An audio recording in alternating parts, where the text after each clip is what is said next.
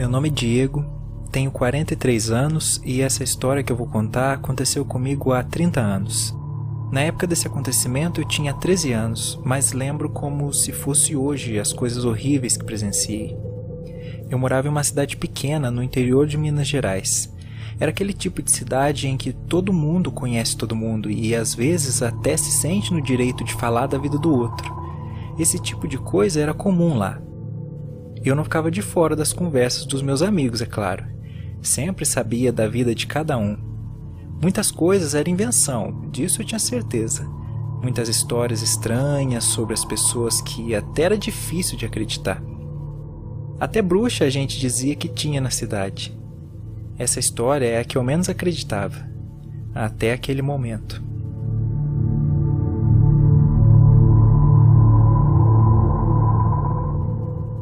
Nós brincávamos de futebol na rua da minha casa todos os dias depois da escola.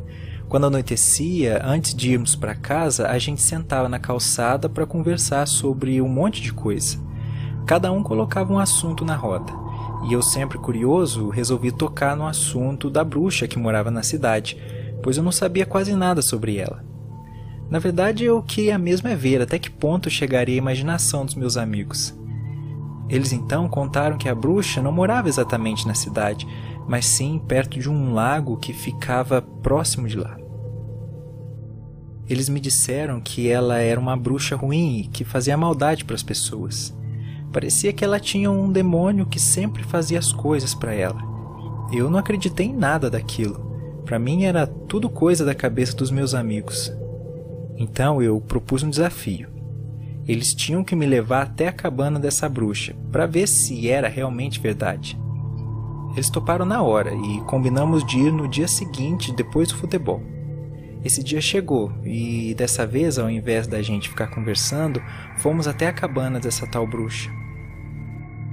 Chegamos lá e eles me mostraram e perguntaram se eu havia acreditado. Para mim era só uma cabana qualquer, não tinha visto ninguém. Então eles me desafiaram a pegar um dos sinos que estava pendurado na porta da cabana.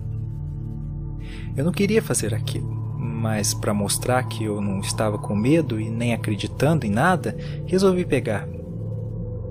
Assim que tirei o sino da porta, ela se abriu e uma mulher com um vestido todo estampado apareceu, com uma feição horrível. Ela estava muito brava porque viu eu roubando o sino. Ela então me disse para devolver, e eu fiquei paralisado, pois não sabia o que fazer. Ela me falou que se eu não devolvesse, ia mandar um amigo dela buscar o sino na minha casa às três horas da madrugada. Então eu saí correndo com o sino na mão.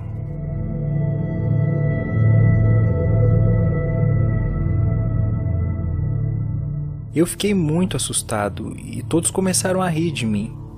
Ainda assim, eu disse que ia levar o sino comigo e, e nada iria acontecer. E foi o que eu fiz. Cheguei em casa, coloquei ele no meu quarto e fui dormir como se nada tivesse acontecido. Mesmo assim, eu coloquei o relógio para despertar às três da madrugada, para ter certeza de que o sino ainda continuaria lá. O relógio despertou. Eu acordei e, para o meu alívio, ele ainda estava lá. Voltei a dormir, mas Acordei alguns minutos depois com um barulho de passos no chão.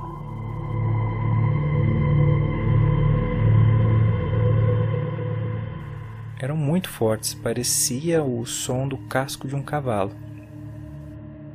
Os passos foram aumentando e, quando dei por mim, já consegui ouvir que estava dentro do meu quarto. Eu me cobri com um lençol e fechei os olhos foi quando escutei o barulho do sino.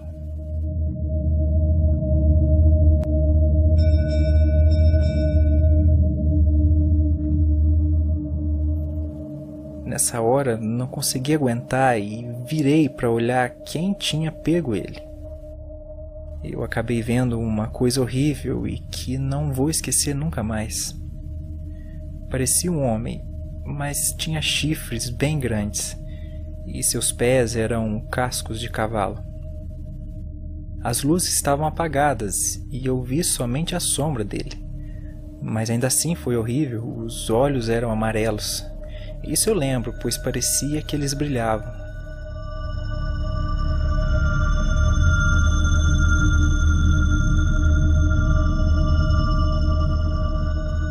Ele levantou o sino na altura de sua cabeça e me disse que isso não era meu. Nunca mais era para eu pegar coisas dos outros sem permissão. Nessa hora ele foi se afastando até que sumiu. Eu entrei em pânico, comecei a chorar, acabei acordando todo mundo de casa.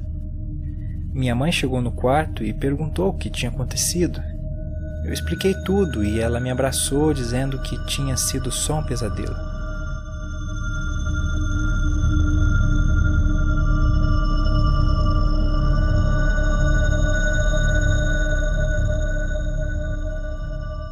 Dia seguinte, eu tinha muita história para contar para os meus amigos, então não via a hora da gente se reunir para eu falar tudo o que tinha acontecido naquela noite. Depois que eu contei tudo, disse que a partir daquele dia nunca mais duvidaria da bruxa da cidade. E que aquele demônio que diziam que vivia com ela realmente tinha ido me visitar.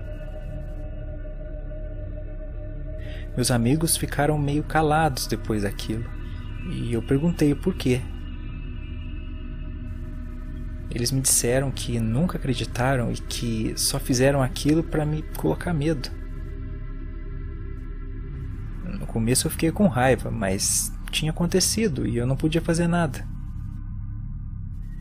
Mas uma coisa eu aprendi: nunca mais duvidei de boatos estranhos que os outros falavam.